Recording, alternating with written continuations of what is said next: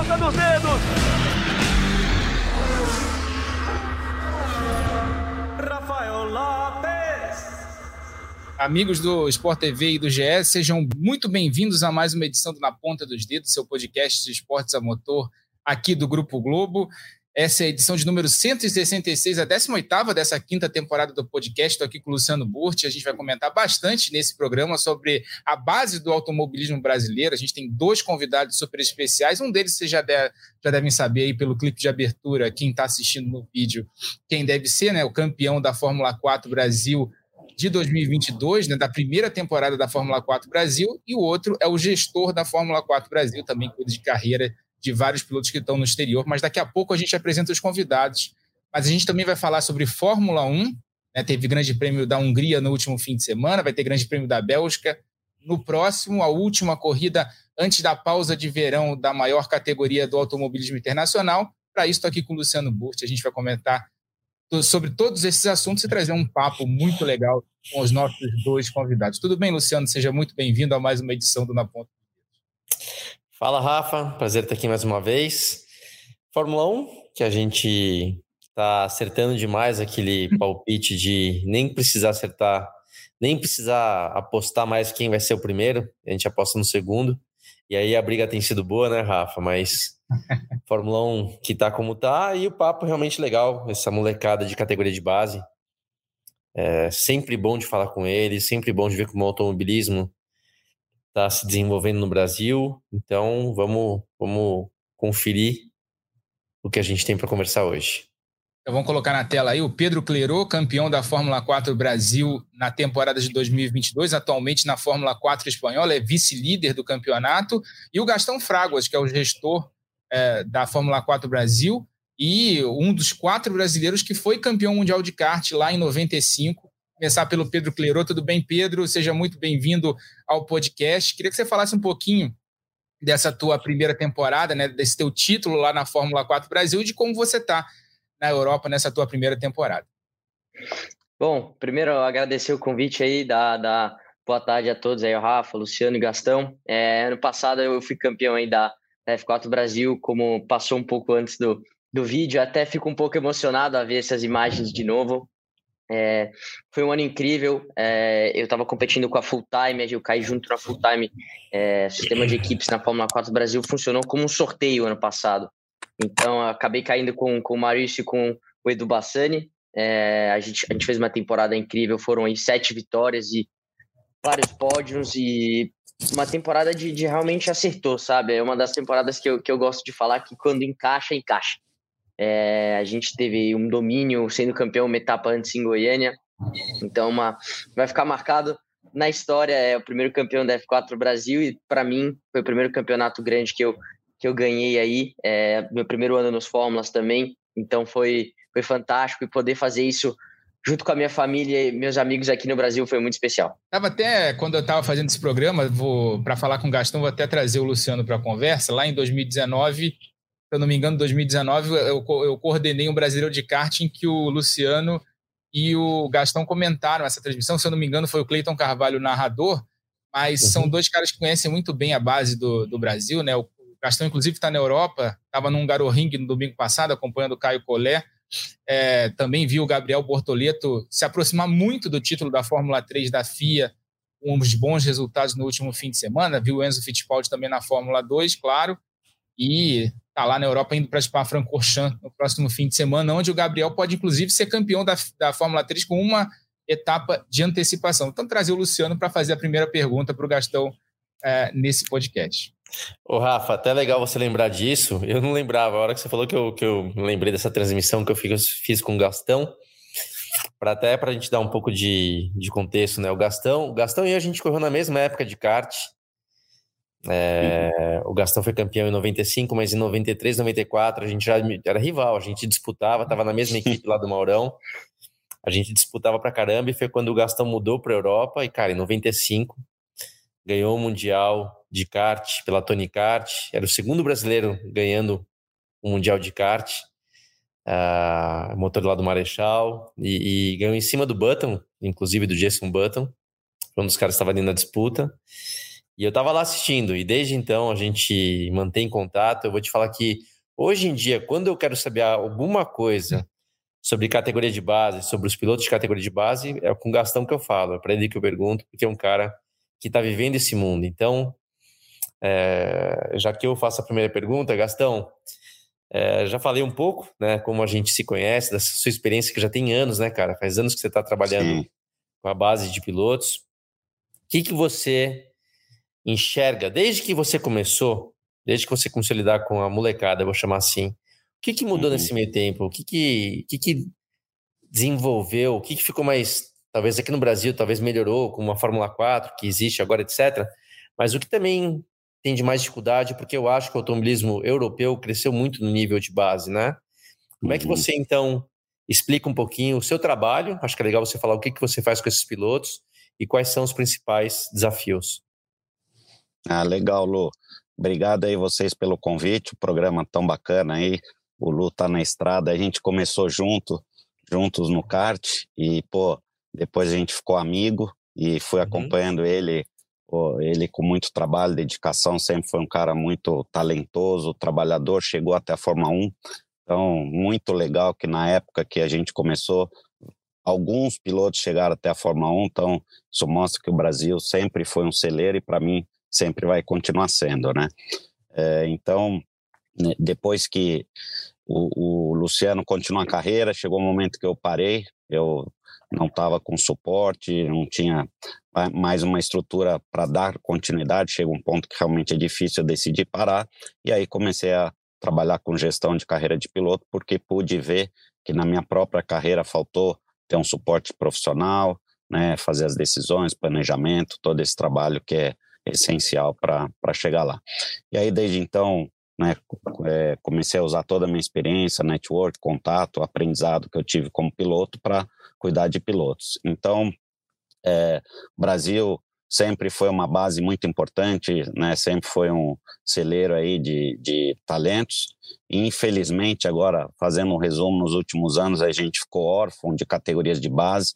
Então, os pilotos que é, saíam do kart aqui no Brasil não tinham muito para onde ir, então tinham que buscar o caminho direto na Europa, e isso é um pulo realmente grande, difícil, tem que estar bem assessorado para buscar as melhores oportunidades, e com isso, obviamente, o resultado a gente está vivenciando hoje sem ter um piloto brasileiro na Fórmula 1. Então, isso era uma coisa que lá atrás já tinha essa percepção, né, por causa disso, de não ter categorias de base, a gente já imaginava, um momento o Brasil vai ficar sem esse esse celeiro aí de formação e envio de talentos pelo mundo. Então era uma coisa para quem é do meio já era sabido, né? Não adianta, não uhum. existe milagre.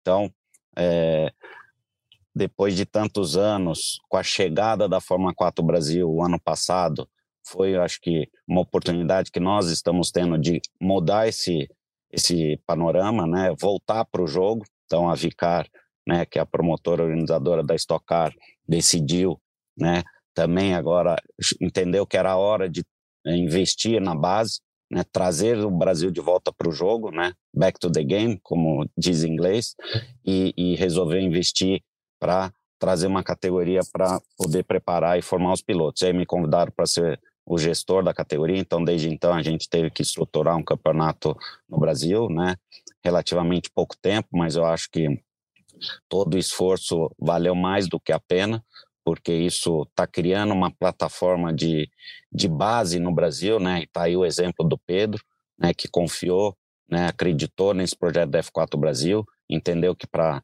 a carreira dele ia ser super importante fazer esse primeiro passo, aprender junto da família, né? No, no país dele, com com todas as ferramentas que tem no mundo, porque a Fórmula 4 Brasil usa os equipamentos idênticos que são usados pelo mundo afora. Então, serviu de uma super plataforma, está aí, né? Acho que é um exemplo aí para toda essa nova geração que, que ele fez a Fórmula 4 Brasil, pôde aprender, né, se preparar e hoje está disputando aí as primeiras posições na Fórmula 4 espanhola. Então, eu acho que o Brasil só ganhou com a Fórmula 4 Brasil e eu acho que também é uma energia nova para todos, para a gente sonhar, quem sabe em breve ter um piloto de novo na Fórmula 1 e em poucos anos também um piloto que, que tenha saído da Fórmula 4 Brasil. Deixa eu aproveitar Legal. o cartão aqui, eu quero até emendar uma pergunta para o Pedro depois da resposta do Gastão. É, eu vi, o Pedro mencionou a questão do sorteio né, da, dos pilotos na temporada passada, né, o sorteio são três equipes é, na Fórmula 4 Brasil que dividem os pilotos, né, quatro carros para cada equipe, né, um pouco mais até no ano passado, mas é, foi sorte, foram sorteados os pilotos no início e há uma, um compartilhamento de informação entre as equipes. Né? Nesse ano a gente tem a equipe do Beto Cavaleiro, a equipe é, do Bassani, do Edu Bassani, e a equipe do Thiago Meneghel né, nas, na, é, compartilhando os carros da categoria, mas há um compartilhamento de informações diferente do que acontece na Europa. Esse formato, Gastão, foi proposital é, para tentar ajudar os pilotos a evoluir, é, é tentar ser realmente uma categoria escola para preparar melhor os pilotos para fazer o salto para a Europa? Então, a gente sabe né, da, dos desafios que nós temos no Brasil, né? É difícil, assim, a gente poder comparar de igual para igual com a Europa, né? O Lu, o Luciano sabe bem, né? Na época que, que ele foi para a Europa, que eu fui para a Europa, o Brasil ainda estava né, numa situação mais próxima da Europa, só que uhum. com o uhum. tempo a gente foi ficando para trás e uhum. as coisas ficando cada vez mais difíceis. Se a gente não prepara no Brasil, óbvio que o, o, o, o pulo é cada vez, o, o passo é cada vez maior. Então, a gente, desde o primeiro dia que a gente começou a trabalhar em cima do projeto F4 Brasil, a gente pensou né, em todos os cenários. Né? A gente também tem que ter o pé no chão, é um projeto novo, é uma startup, podemos dizer assim, e tentar uhum. achar um modelo um formato que esteja compatível com a nossa realidade do Brasil. Né? Não adianta a gente querer montar um campeonato achando que, que vai ser igual uma Fórmula 4 italiana, uma Fórmula 4 inglesa, uma Fórmula 4 espanhola. A gente né, procurou é, adaptar o formato F4 Brasil para a realidade que, que nós temos. E sempre como objetivo a gente buscou ter uma categoria que desse igualdade para os pilotos. A gente sabe que sempre é, é ter 100% de igualdade é praticamente impossível, mas a gente buscou um formato que desse essa possibilidade para não só quem tivesse mais recurso financeiro pudesse brigar e, e disputar vitórias. Então, é, foi um modelo que, inclusive, ano passado a FIA é um, é um campeonato certificado pela FIA, isso é importante ressaltar, que para ser certificada nós temos que seguir um caderno de encargos bastante complexo e intenso. Então, são, é um contrato longo que a gente tem que seguir. Então, a gente teve que fazer isso para ter a certificação pela FIA. E no ano passado, em duas etapas, vieram representantes da, da FIA e ficaram realmente muito impressionados com tudo que eles viram, né? apesar de ser um campeonato novo, não só como evento, que é um super evento, mas também o formato. Eles acharam muito interessante né, o formato que a gente adotou, né, de ter uma categoria mais acessível, mais controlada, mais, vamos dizer, é, restrita em termos de capacidade técnica, para realmente os pilotos trabalharem o desenvolvimento dele.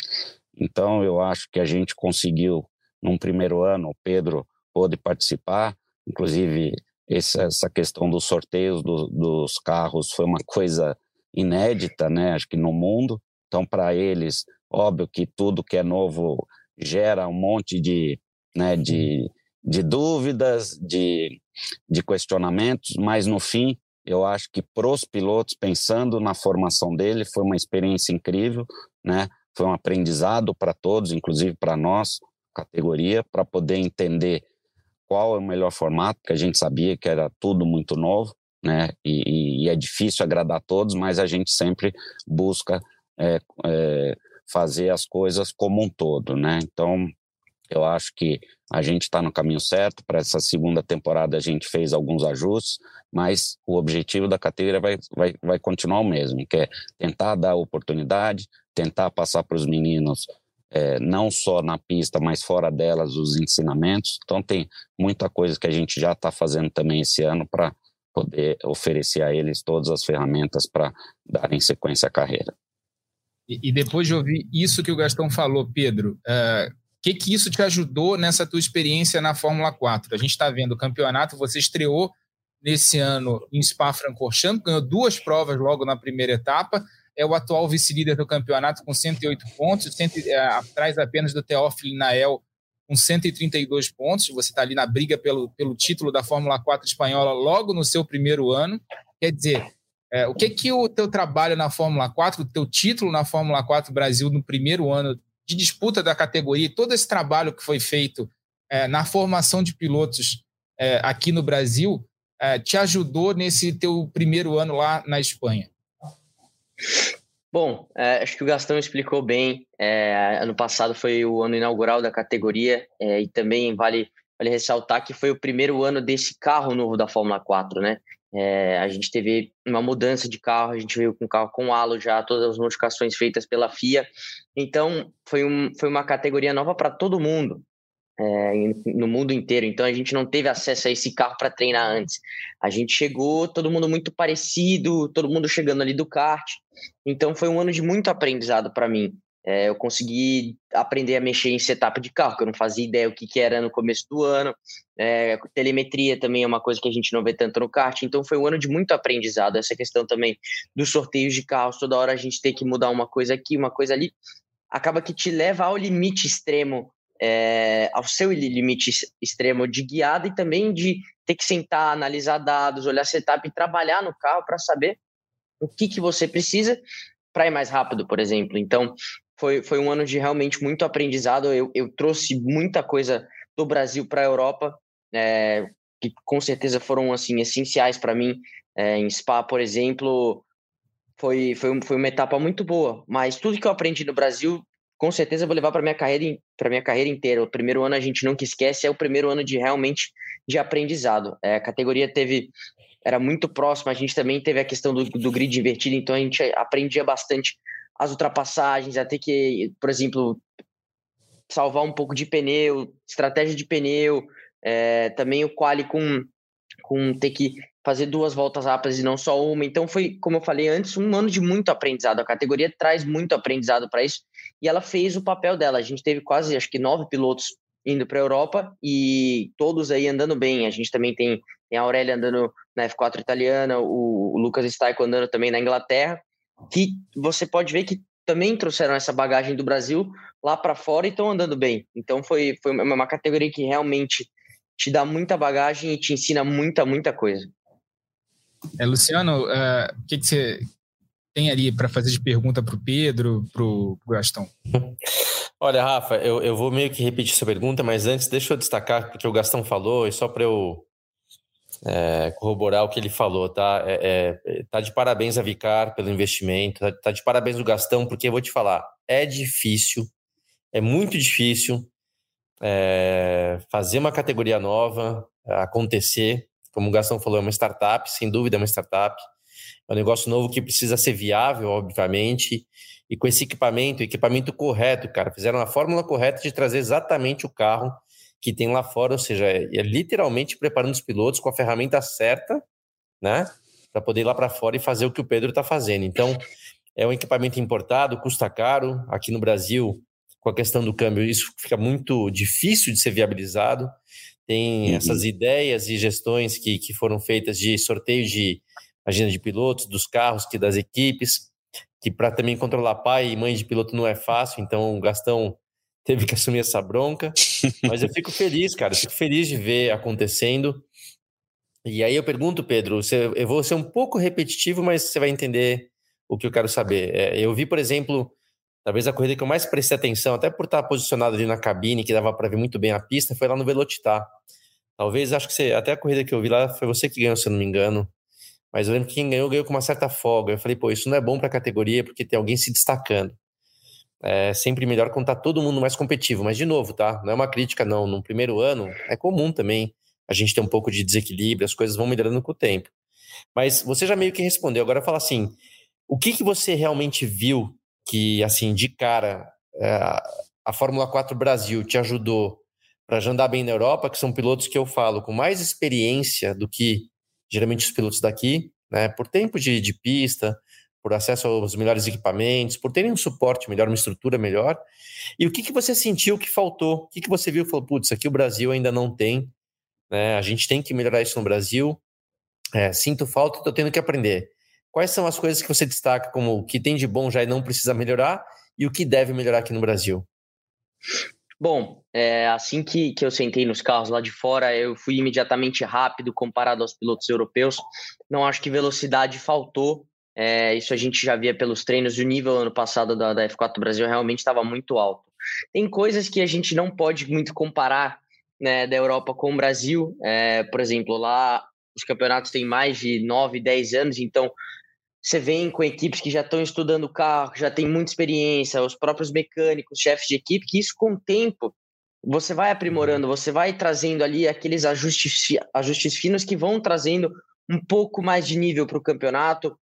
O grid lá fora também é um pouco maior, são 30 carros, é, de 30 uhum. a 36 carros. Então, tem, tem certas coisas que realmente só com o tempo vão, vão melhorar no Brasil, mas sem dúvida isso vai melhorar.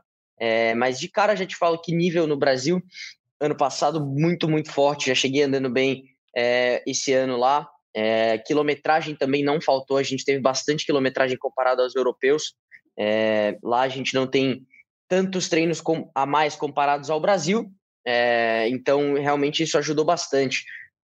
E cara, realmente foi o que eu falei, um pouco do nível lá fora é um pouco mais alto, a gente tem mais proximidade entre os pilotos. É, uhum. Então acaba que, que deixa mais interessante. No F4 Brasil foi como eu falei, isso vai acontecer naturalmente. É, por exemplo, em Spa eu ganhei duas das três corridas, já na outro, já no outro final de semana em quinto, sexto. São, uhum. são coisas que realmente que não, não dá muito para controlar, que com o tempo vão vir sem dúvida. E a questão do Brasil que, que me ajudou sem dúvida muito foi a questão de não ter tanta bandeira vermelha.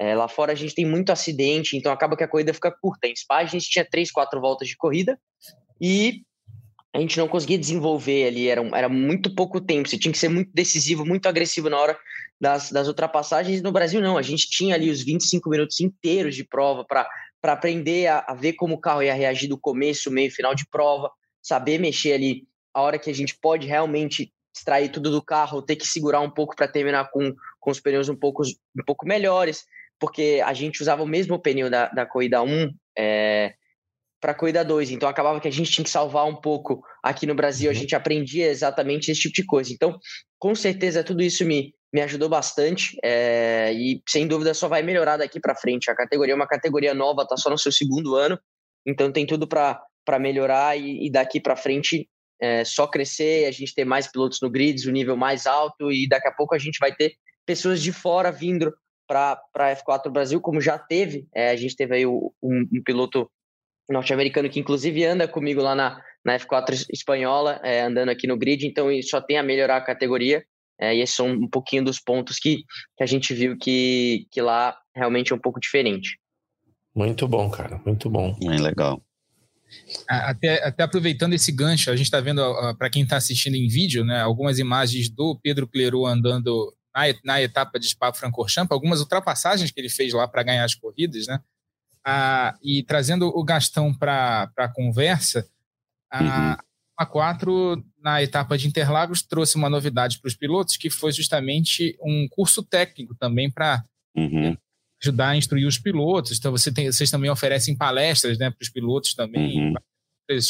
é, iniciativas fora da pista, né, para ajudar a preparar os pilotos para justamente dar o salto não só dentro do Brasil, né, mas para fora, para fazer a, a, a, também a, a carreira uhum. no exterior. Como é que vocês chegaram a, a, esse programa fora das pistas, de formação do piloto fora das pistas? É, como é que vocês chegaram aos pontos importantes para o piloto, para a formação do piloto, não só dentro da pista, né, nos testes, vocês testam bastante entre as etapas, né? Tem vários dias de testes coletivos, né, que a gente viu, é, mas é, nesses programas assim, por exemplo, esse curso técnico, essas palestras, esses, essas atividades que vocês promovem é, para o grid da categoria também fora das pistas, Gastão? Então, é, duas coisas, até colaborando aí com o que o Luciano falou, né, das dificuldades de montar um campeonato desse no Brasil, né, todas é, as peças, os equipamentos, o carro, o pneu, tudo importado. Então, obviamente, a gente tem todo esse desafio né, de, de custo. Então, realmente, é uma operação de guerra, de guerra, podemos dizer assim, para a gente estruturar um campeonato aqui no Brasil. E então começou assim. E a gente, sabendo dessas dificuldades, sempre tomou muito cuidado em entender qual era o melhor formato, usando todo o, a, a experiência que nós temos para poder achar um, um, formato bacana para todos. Então, acho que a gente conseguiu, né, é, nesse primeiro ano, superar é, esses desafios e conseguir pôr o campeonato de pé. Outra coisa aí que o Pedro falou muito importante também, essa questão da, das corridas, né? Até é, o, o, na última etapa tivemos um norte-americano vindo correr no Brasil, que corre inclusive aí com o Pedro na Fórmula 4 espanhola, e uma das coisas que chamou a atenção dele positivamente foi isso, falou, pô, acho que a gente nunca teve um fim de semana que a gente andou tanto como a gente fez aqui no, no Brasil. Por quê? Porque lá muitas bandeiras é, amarelas, safety car, e aí você vai ver quantas voltas de corrida, às vezes de, sei lá, 20 voltas, você fez seis voltas só, né, de corrida. E aqui no Brasil, ele falou, cara, foi o fim de semana que eu mais aprendi na minha carreira. Por causa disso aí, ele pôde ir do início ao fim, tendo que acelerar ao máximo para entender desgaste, né, é, é, manter o tempo sempre próximo de, a cada volta, né?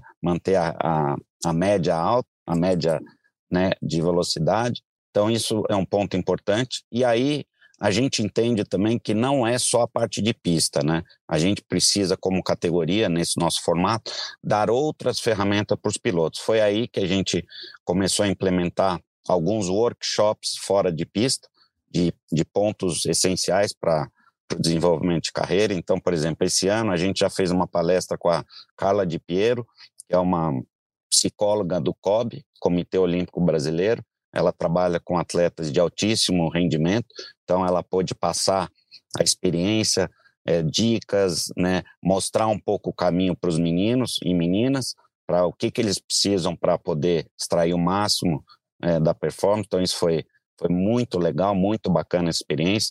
A gente também desenvolveu junto com a CBA, que é a Confederação Brasileira de Automobilismo, um workshop também para passar para os pilotos pilotas é, como é que funciona o automobilismo, como é que é a hierarquia do automobilismo, o que, que é a FIA, o que, que é a CBA, o que, que é um diretor de prova, um comissário, um vistoriador. Então a gente fez isso na última etapa e foi fantástico. E, e eles podem entender que a CBA, óbvio, tem, você vê na Fórmula 1 muitas polêmicas, muitos erros, muito, muitas reclamações, mas no fundo a CBA está lá para ajudá-los, né? Para estar tá ali para ver qual é, é, seguir as regras, qual, quais os melhores caminhos, como é que eles podem passar é, né, essas instruções para os pilotos para eles aprenderem e a, e a, gente poder ter é, campeonatos de corrida cada vez mais é, alto nível, né? Porque quando o piloto entende essa dinâmica, vai ler o regulamento técnico desportivo, a gente começa a elevar o nível do, do, nosso campeonato. Então, foi uma coisa muito bacana que a gente vai começar, já implementou e vai dar continuidade. Então, a cada etapa, a CBA, junto com a categoria, a gente vai desenvolver workshops para falar um pouco do que aconteceu na etapa anterior.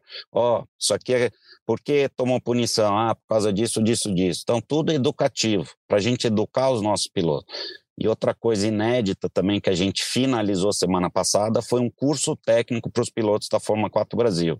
A gente montou um projeto junto com o Rodolfo Perdomo, que é um, é um engenheiro que está envolvido há mais de 30, 40 anos aí no automobilismo, né, diversas equipes, diversos projetos envolvidos. Ele montou, em conjunto com a categoria, um curso com seis módulos, né, para passar a base, né, uma coisa para os pilotos entenderem um pouco de mecânica, de aerodinâmica, de pneus, de trabalho em equipe, a importância de cada membro das equipes para extrair o máximo. Então, foi finalizado a semana passada, foi um negócio muito bacana, eu fiquei bastante satisfeito da categoria poder ter é, realizado isso aí, inclusive na próxima etapa vamos fazer a entrega do diploma, teve uma prova no fim, então tudo isso são ferramentas que a categoria está buscando para poder é, oferecer aos pilotos é, oportunidades e conhecimentos que eles vão poder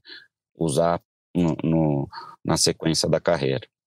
O Rafa, deixa eu até aproveitar que a, a sua pergunta, Rafa, foi muito boa, porque eu ia fazer uma pergunta parecida, porque eu vou te falar, de tudo que a gente, de tudo que a gente está falando aqui sobre formação de piloto, para mim, essa é a parte mais importante, o, o que o Gastão acabou de narrar, né, de descrever o que eles estão fazendo. Eu lembro, Gastão, lembro mais ou menos que muito tempo atrás, quando você começou a, a trabalhar com Caio Collet, uma vez a gente se encontrou na pista, nem vou lembrar se foi aqui no Brasil, se foi lá fora, talvez tenha sido lá fora até.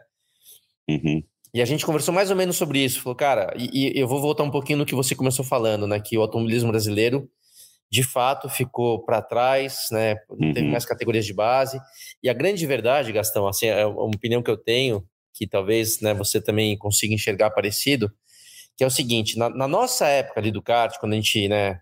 Eu acabei indo para uhum. Europa, a gente estava no mesmo nível dos caras, assim, de no mesmo nível dos caras da Europa. Então eu chegava lá, Cara, eu sentei no carro, andei rápido. O Pedro falou que sentou lá no carro também quando foi para Europa, andou rápido.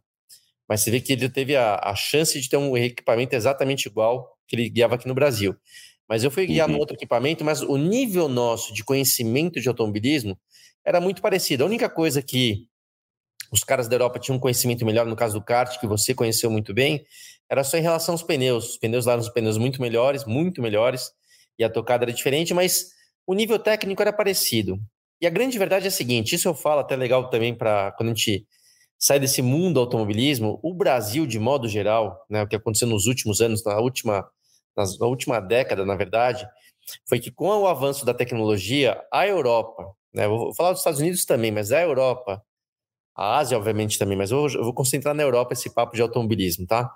A Europa evoluiu muito em termos de conhecimento, então os pilotos lá passaram a ter esse preparo fora da pista né, conhecimento técnico, que o Gastão acabou de explicar o que eles querem fazer aqui no Brasil, palestras, é, formação de academias, né, o nome já diz, academias uhum. de formação de pilotos, né, da Mercedes, da Renault, da Ferrari, de outras, de patrocinadores como a Red Bull, ou seja, para a formação desse piloto, aulas de, de comunicação, né, de como lidar com a imprensa, é, você vê uma, uma, uma um, um curso como esse para entender o que, que é a CBA. Eu mesmo não tive, tá? Gostaria de estar lá, falar sobre o que é a FIA, o que, que é. Porque os pilotos começam a se tornar o quê? Profissionais de automobilismo.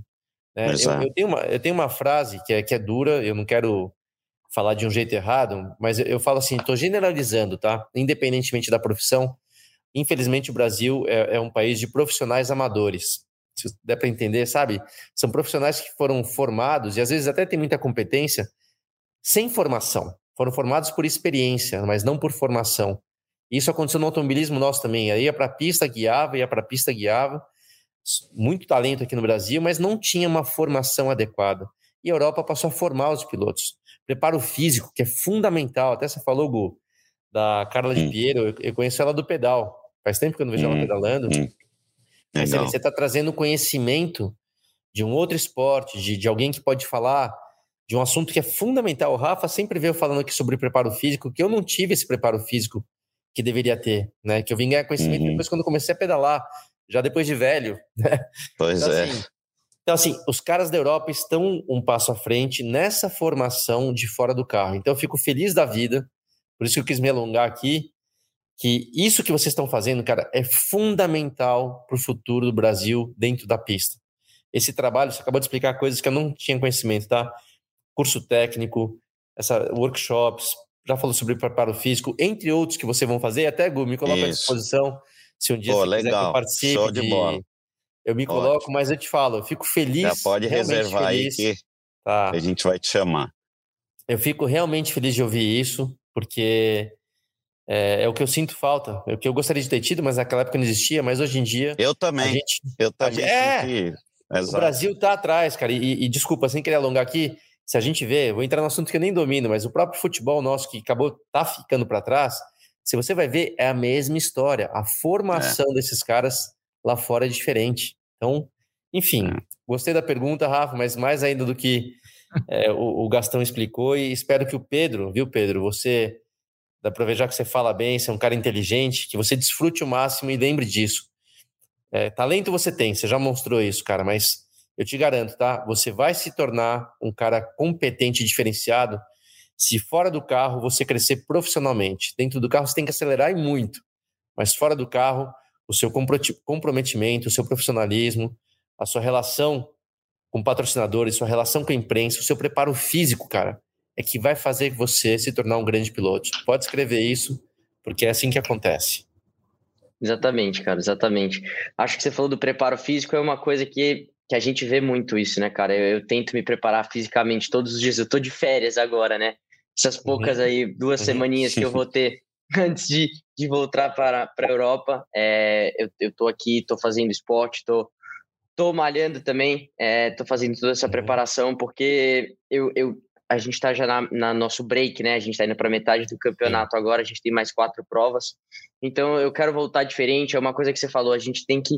O brasileiro realmente está um passo atrás é, quando a gente chega para a Europa. Eu sofri um pouquinho com isso nessa primeira metade do ano, de ter que estar tá ali o tempo inteiro, ter que tipo, entregar tudo o tempo inteiro. É, é muito profissionalismo, é uma coisa que realmente você só aprende vivenciando. Mas, sem dúvida, a F4 Brasil, isso, isso me ajudou muito, porque se eu não tivesse passado pela F4 Brasil, eu estaria totalmente despreparado.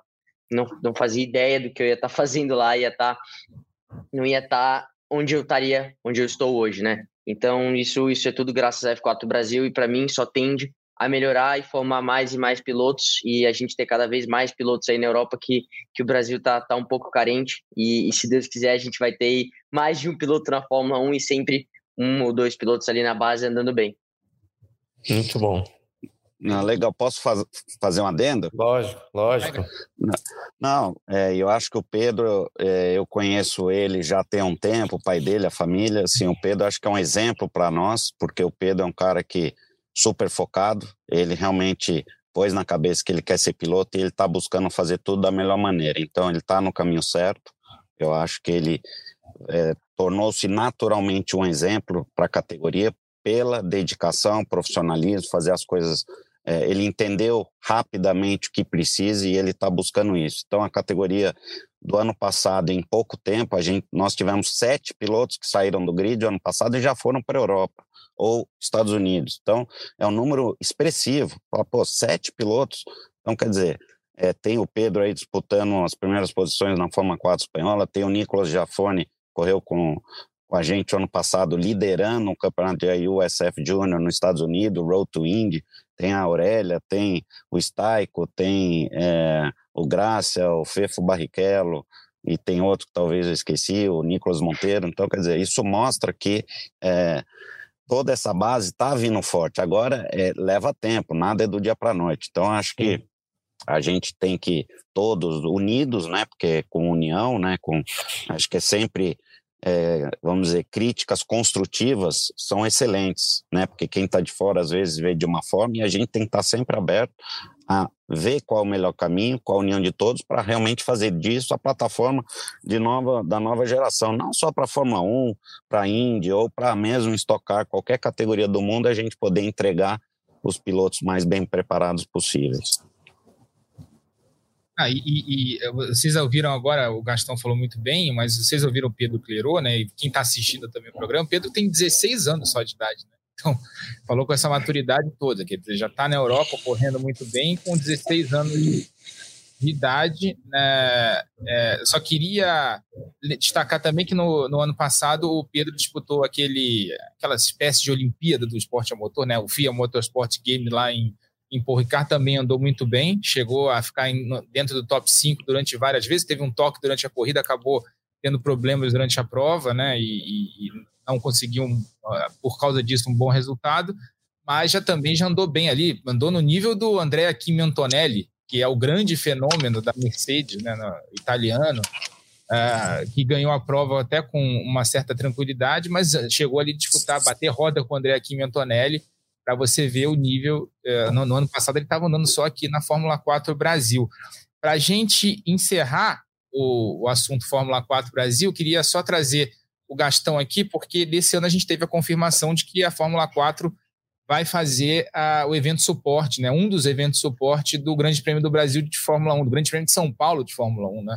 Uhum. É, grande ganho para a categoria, né? Uma grande conquista para a categoria apenas no seu segundo ano.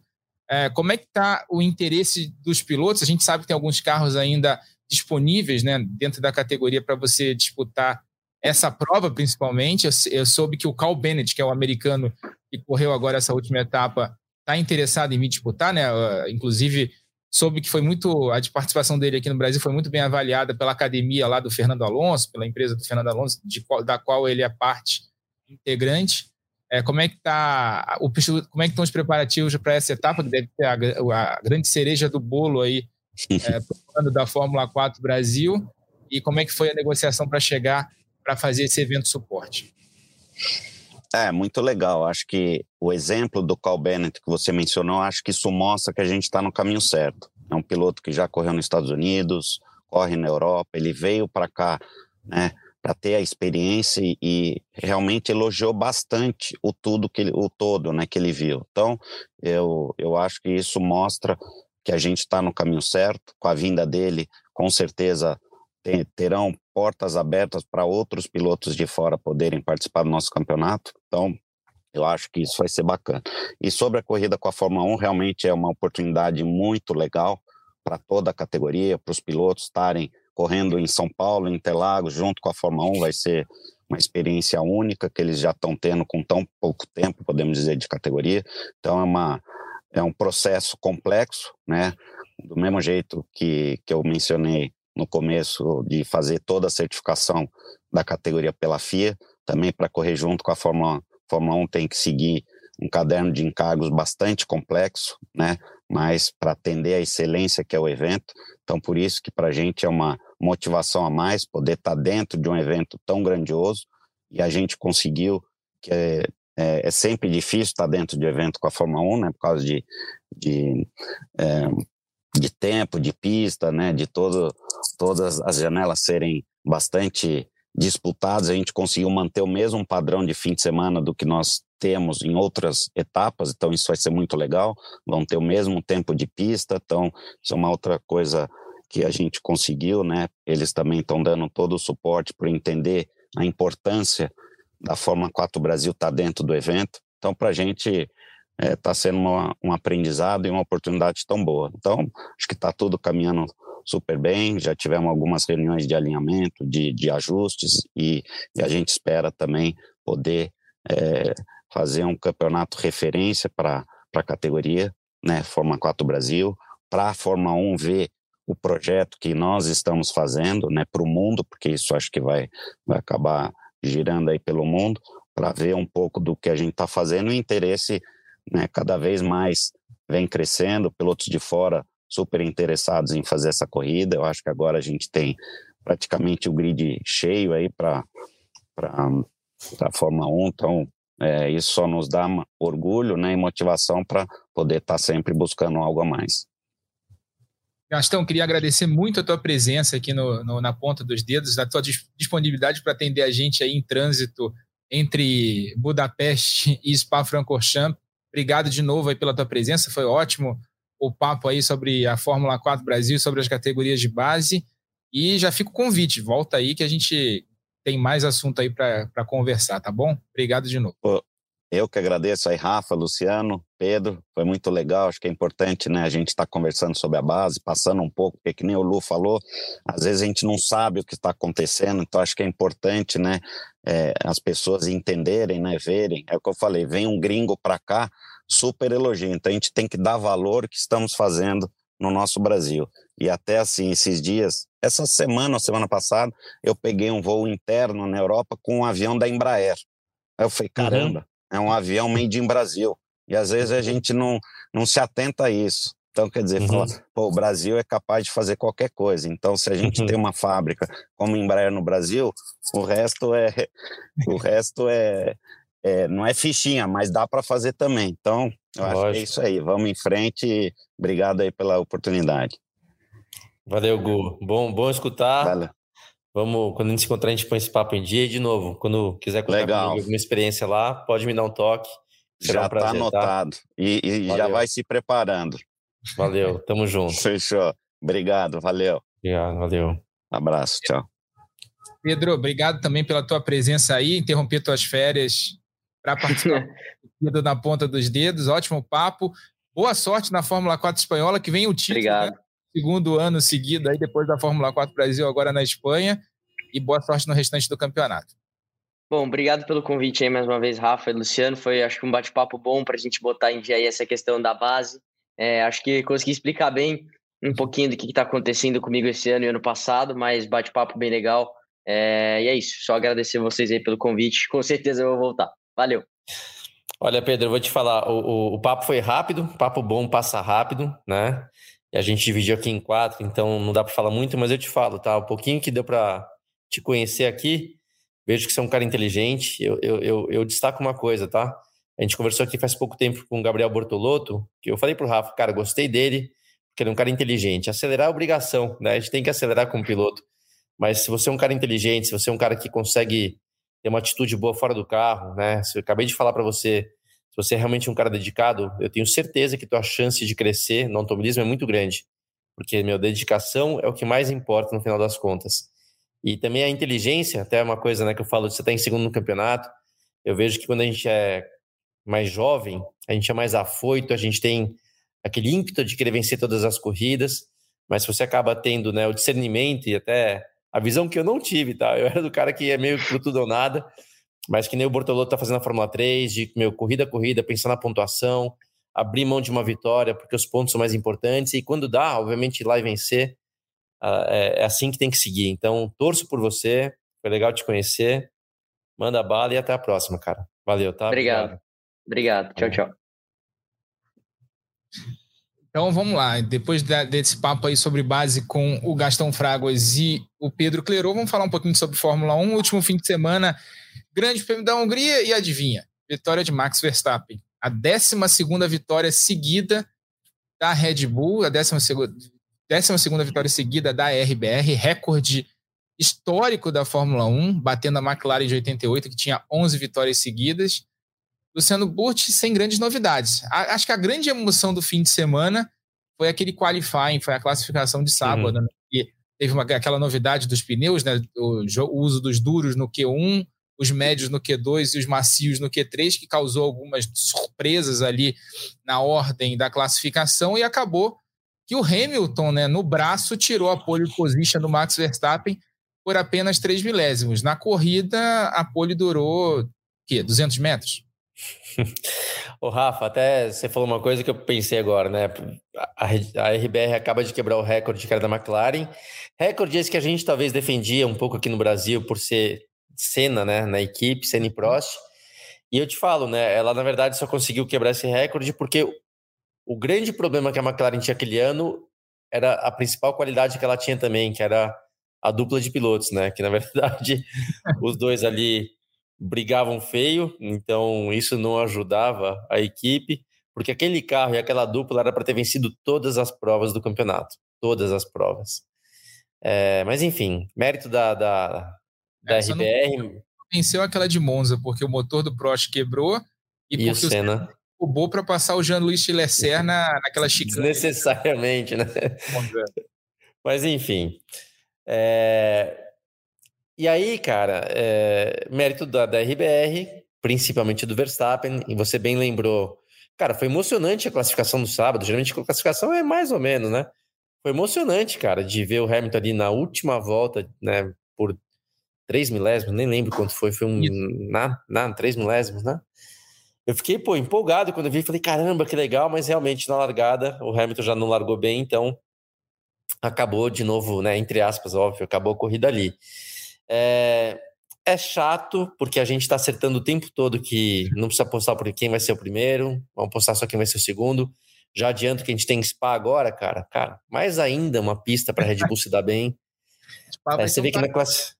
É, pista de retas longas, né? A Red Bull é o carro mais rápido de reta, principalmente quando usa asa móvel, quer dizer, na classificação vai ter uma baita vantagem. A gente lembra que Spa chove muito, né? Numa dessa, com chuva, tudo pode acontecer. Mas teoricamente no seco, não tem para Red Bull. Você vê que na, até o Verstappen deixou claro que na, na, na classificação da Hungria o carro não estava bom, saía muito de frente, mas ele mesmo adiantou, falou, cara, tudo bem, né, ruim, mas para corrida isso é bom, porque aqui uma corrida quente, desgasta muito o pneu traseiro por conta de tração. O carro saindo de frente é bom para a corrida, porque ele vai se equilibrar e, dito e feito, passeou, é, ganhou com muita vantagem. Então, não tem muito o que falar sobre é, o GP da Hungria, salvo a briga pelo segundo lugar em diante, que está cada vez melhor. A McLaren que a gente não. Eu não apostava na McLaren, lembra? Eu apostei no Hamilton para para ser o segundo na Hungria. Nem a McLaren estava eu... nela, né? Não, então, você viu que até fui bem, né? Fez a pole. Né? Então, assim, tinha, tinha, fazia sentido o motivo que eu apostei na Mercedes, que é um carro bom de curva de baixa. Mas a McLaren, de repente, cara, andou bem na Áustria, né? Andou um circuito de baixa aderência tal. Andou bem em Silverstone, um circuito de é, curvas de altíssima velocidade. Andou bem na Hungria, né? Curvas de baixa velocidade. Quer dizer, cara, eles acharam uma receita boa para um carro bom de forma geral. Então, é uma surpresa. Você vê que o Aston Martin, que todo mundo já falava, pô, quem será que vai conseguir chegar perto da Aston Martin? Foi superada.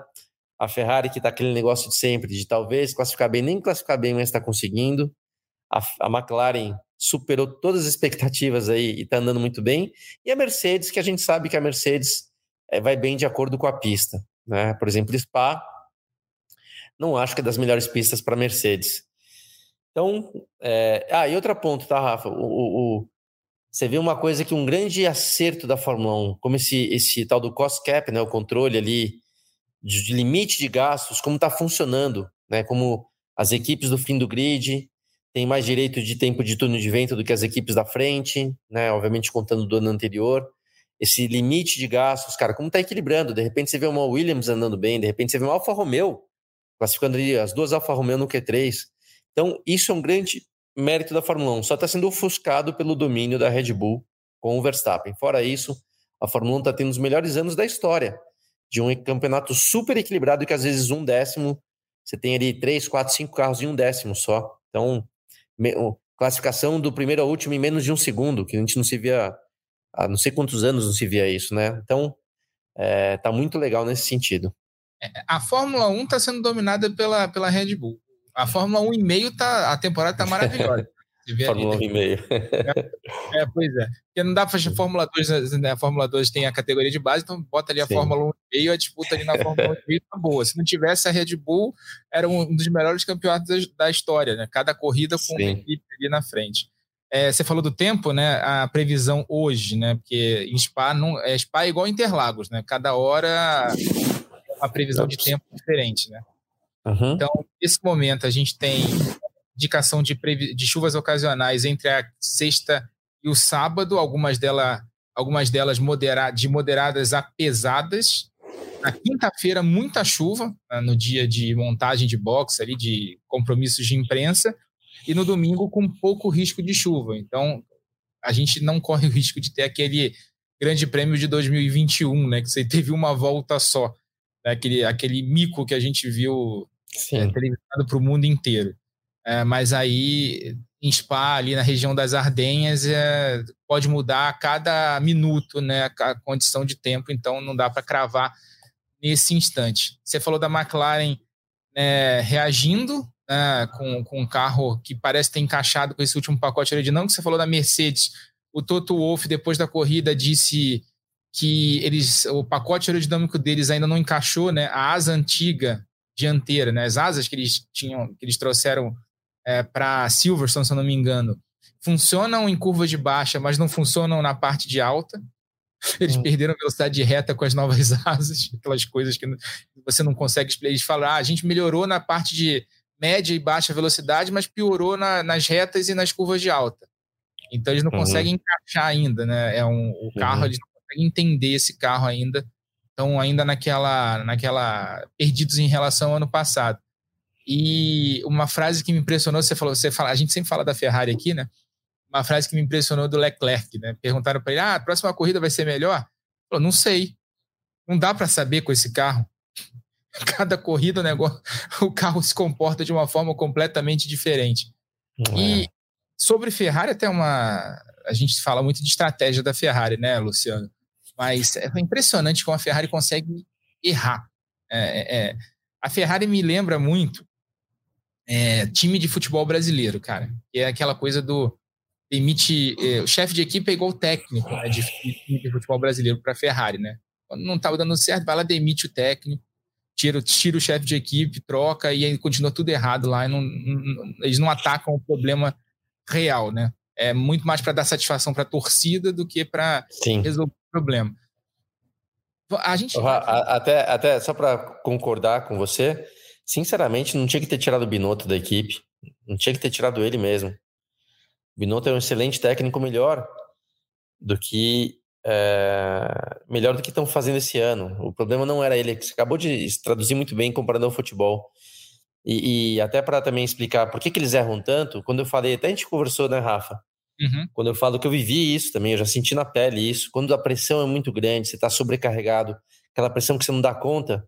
Você vê o Sérgio Pérez, cara. A primeira volta o cara saiu do box na Hungria, o cara enfiou o carro na parede. Quando que um cara experiente como ele, talentoso como ele, vai fazer uma caca como essa? Nunca. É a cabeça que já foi pro espaço. O cara, na primeira volta, saindo do box, o cara enfia o carro na parede são os caras da Ferrari, com toda a tecnologia, com toda a estrutura, com todo o conhecimento, dando tilt na hora de tomar decisão. É pressão, cara. Então, é, infelizmente, isso é, um, é, é, algo difícil de lidar, pessoalmente falando, mas a Fórmula 1 é assim. Então, Ferrari está tá espanando sim. Tá, ele estava ligando o aplicativo sexta-feira para ver o treino livre com a mensagem do Luciano. Você viu o que, que o Sérgio Pérez fez? Pô, já? Assustador. Nossa senhora, nem começou o treino direito. Falei, ah, pois é, então. Mas a, a, a, pegando a estratégia da Ferrari, até para trazer isso aqui, porque eu fiquei impressionado com uhum. a falta de sensibilidade da, do time de estratégia. Você tem o Sainz largando na 11 posição da corrida, né? E o Leclerc uhum.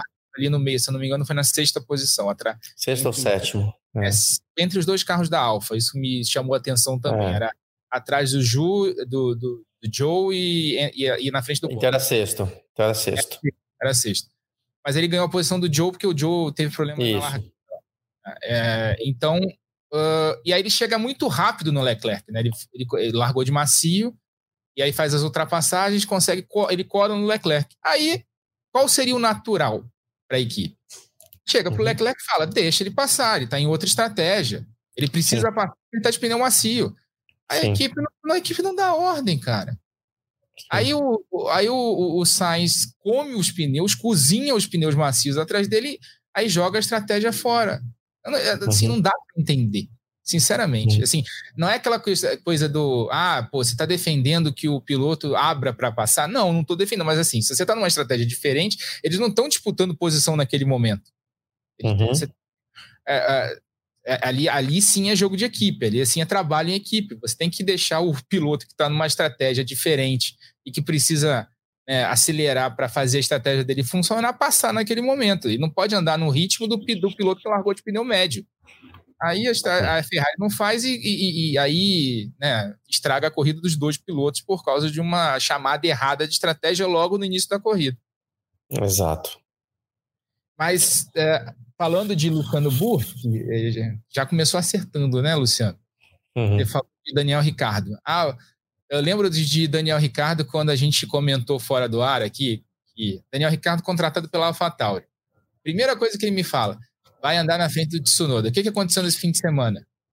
Andou na frente do Tsunoda, classificou na frente do Tsunoda e na corrida fez uma corrida extremamente consistente para quem não andava no carro há uns seis, oito meses, mais ou menos. Por aí, por aí. Teste na, na semana passada em Silverstone, mas teste não, não conta, né? Uh, uhum. Em corrida, estava desde Abu Dhabi sem andar, desde o final, desde dezembro do ano passado. Fez uma corrida extremamente consistente, não fosse aquele toque que ele tomou do Joe na largada, né, que acabou tirando as duas alpines da corrida, né, porque ele deu sanduíche ali da, da, do problema. É, ele fez uma corrida extremamente consistente, com um ritmo de corrida muito bom. Uhum. Poderia, inclusive, ter marcado pontos se não fosse a estratégia ruim da AlphaTauri lá, o trabalho ruim também da AlphaTauri na, nas paradas de boxe. Mas o Ricardo mostrou serviço logo na primeira corrida dele. Rafa, é aquilo que eu falei, né? Meu, apostei porque, vamos lembrar, esse cara já venceu 11 corridas. Ele estando confiante, acelera muito. E eu realmente vejo, por mais que o Christian Horner já disse que não, eu vejo ele no lugar do Pérez no ano que vem. Tem como definir isso agora? Não, vai depender exatamente do que você acabou de falar. O cara classificar bem, o cara principalmente correr bem. É, o Tsunoda é um cara rápido, é uma referência boa, mas você vê o Ricardo classificando ali, cara, indo pro Q2 e andando bem e tal. É super importante essa performance que ele teve. Vamos ver uma corrida limpa, né? Os caras vão estar olhando é, o tempo todo. Você vê que já tem um engenheiro, coincidentemente, um engenheiro que era um engenheiro da, da, da Red Bull na época do Vettel ou do enfim, um dos principais engenheiros que já passou pela equipe é o cara que atualmente é o, o responsável lá pela vai, a formação de pilotos de categorias de base e tal. Coincidentemente, ele estava no caminho da AlphaTauri esse final de semana. Por quê? Porque está lá para analisar todos os dados, levar toda, estão usando, né, como ele não é da Fórmula 1, ele, ele é o cara da, da, da, empresa, mas na formação de pilotos estão usando essa, essa desculpa para botar um cara lá dentro da AlphaTauri para analisar todos os dados, ver tudo o que está acontecendo e ser o cara que leva e traz as informações para a Red Bull. Então, é, se o Pérez continuar como ele está, você vê, ah, o final de semana do Pérez foi bom. Pô, o cara enfiou o carro na parede é, no, no, logo de cara na, na sexta-feira. O cara não classificou bem. E tudo bem que na corrida também, cara. Pô, o cara andou bem. Ele, anda, ele, é, ele é um piloto bom. Mas eu vejo o Ricardo andando bem de AlphaTauri, assumindo o lugar do Pérez. Tem muito chão para rolar, mas é o que está se desenhando aí. É, na, na, na, corrida eu só discordo da eleição, né? O público elegeu o Pérez como piloto da corrida, né? É, eu também não, eu também estranhei.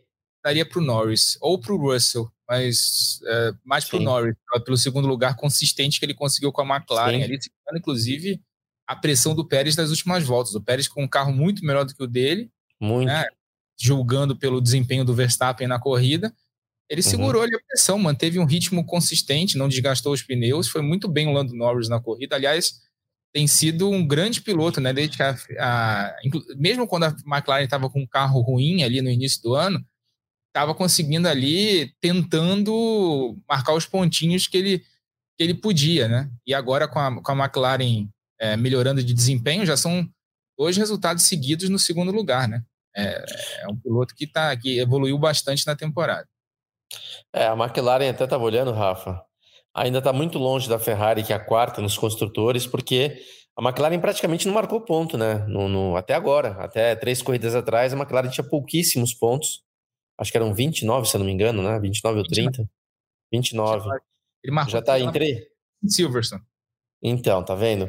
Já está com 87 pontos em três corridas, né? Mais do que dobrou o que tinha, quase triplicou. É, é praticamente triplicou, exato. E, e por isso só que a Ferrari está se safando aí, mas a, a McLaren tem de tudo para poder uh, ser a segunda força aí daqui para o final do ano. A gente sabe que as coisas mudam na Fórmula 1, mas está se desenhando isso. Ué, a gente apostava na Mercedes, que eu ainda não tiro minha aposta que a Mercedes vence uma esse ano. Por que não a McLaren? Por que não, né? A gente sabe que em condições normais, difícil, difícil bater a Red Bull, mas a McLaren está se colocando numa parada aí. Espero que eles saibam o que, que eles acertaram nesse carro.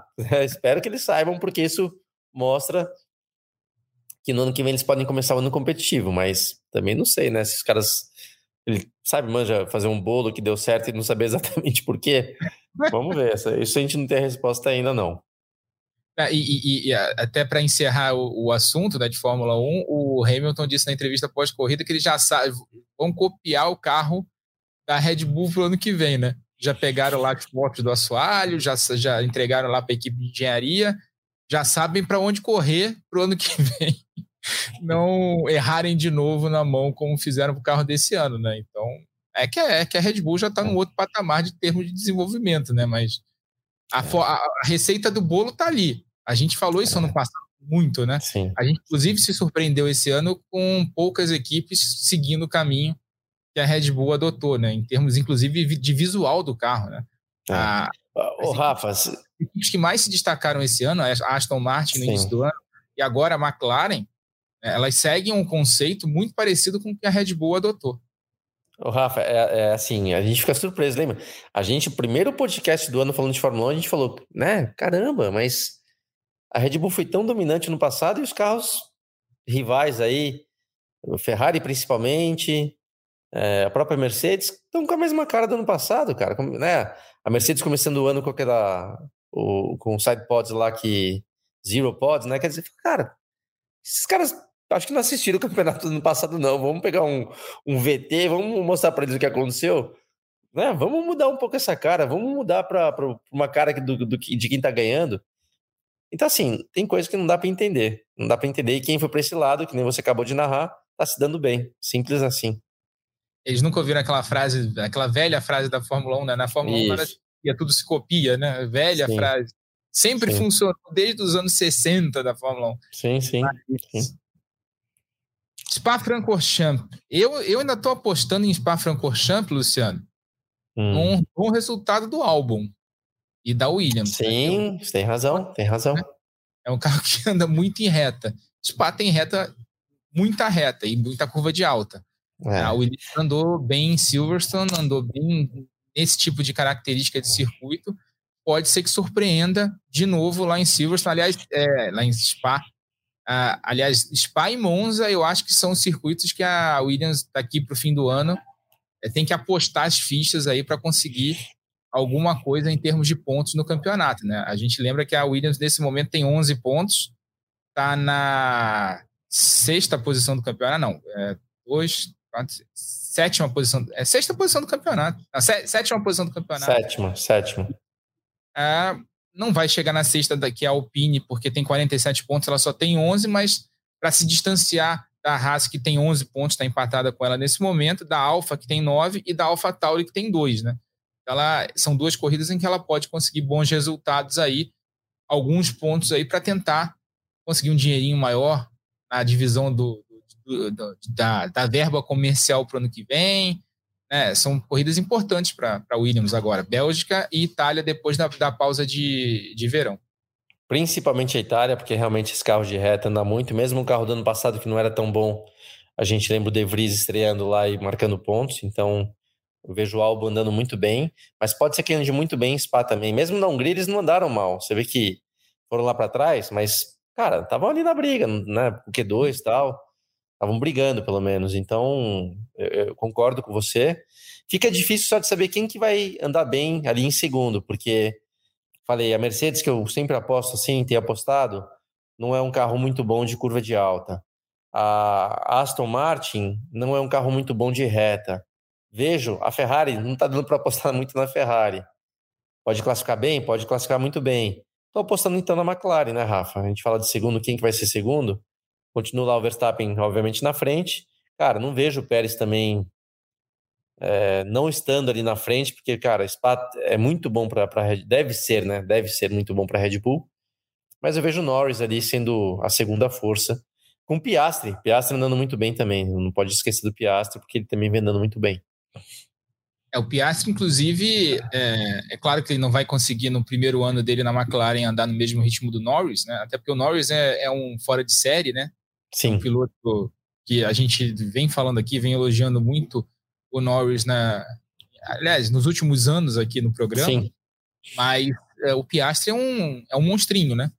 Mostrou Sim. isso nas categorias de base. Mas é, é, no primeiro ano ninguém esperava que ele, até porque ele ficou um ano parado, né? Ninguém esperava que uhum. ele fosse andar no mesmo ritmo do Norris, mas tem andado muito bem nessas últimas corridas. Assim, desde que a McLaren melhorou o desempenho, inclusive, do carro. É, Luciano Burti, para a gente encerrar a Fórmula 1, palpites. Já dei aqui, não. Quem chega em segundo lugar, eu já sei que você vai de Lando Norris, porque. Já, foi... já falei. É, tô, eu, tô, eu, sou meio. Eu sou meio. Pega o cara que tá chegando. Né, o cara que tá brilhando nas duas últimas etapas. Então, meu voto também é um pouco. Mas, mas é realmente o que eu acho, tá? Tecnicamente falando, eu falei o um motivo. A McLaren parece ter o carro mais completo aí para qualquer tipo de circuito. É um carro muito rápido de reta e principalmente rápido. Se tem um ponto forte do carro, é realmente em curvas de alta velocidade. Talvez até mais rápido que a Red Bull, tá? Em curvas de alta. Então, então vou de Norris aí para Spa. Eu vou, vou seguir o teu palpite, mas eu vou apostar no outro piloto da, Boa, Rafa. da McLaren. Torço muito, tá? Oscar Piastri para uhum. a segunda posição, já que ele foi de Norris, eu vou de Piastri, né? Acho que a McLaren vai bem também no final de semana. Tor torço pelo Piastri por dois motivos. Porque primeiro que é um talento e a gente sempre vai torcer por um cara brilhante como ele.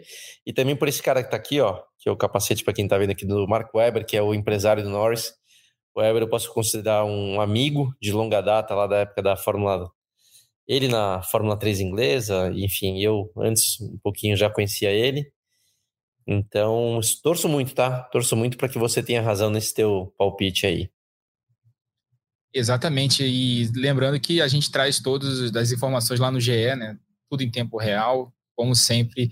E claro, os nossos vídeos, né? A gente tem grava sempre vídeo antes e depois da corrida, eu e o Luciano Burst analisando tudo que acontece é, nas corridas de Fórmula 1. Chegamos ao final é, de mais um podcast na ponta dos dedos. Lembrando que no domingo tem transmissão do Sport TV da Copa Truck, sexta etapa lá em Goiânia, meio -dia, a partir de meio-dia e 40. Né? Cleiton Carvalho é, e eu vão estar na transmissão desse fim de semana, né? Para trazer as emoções aí de mais uma etapa da Copa Truck. Então, não perca no Sport TV 3 a partir de meio-dia e 40 no domingo. E, Luciano, mais um programa que foi recebendo a bandeirada final. Muito legal, Rafa. Gostei muito do papo de hoje. Mais uma vez, tá? Você vê como é legal. A gente, né, fica às vezes na, na dúvida quem vai chamar. Você que toca isso muito bem, cara. E ótima ideia de trazer o Pedro Quellerô, um moleque legal, inteligente, que representa a, a, o novo automobilismo brasileiro, que eu vou chamar de novo porque está se mudando. O Gastão, que é um cara que entende muito desse assunto. Então, é legal, é legal a gente poder escutar a nossa base, escutar o futuro né, do automobilismo que está se formando aqui no Brasil. Então, valeu, Rafa, tamo junto aí.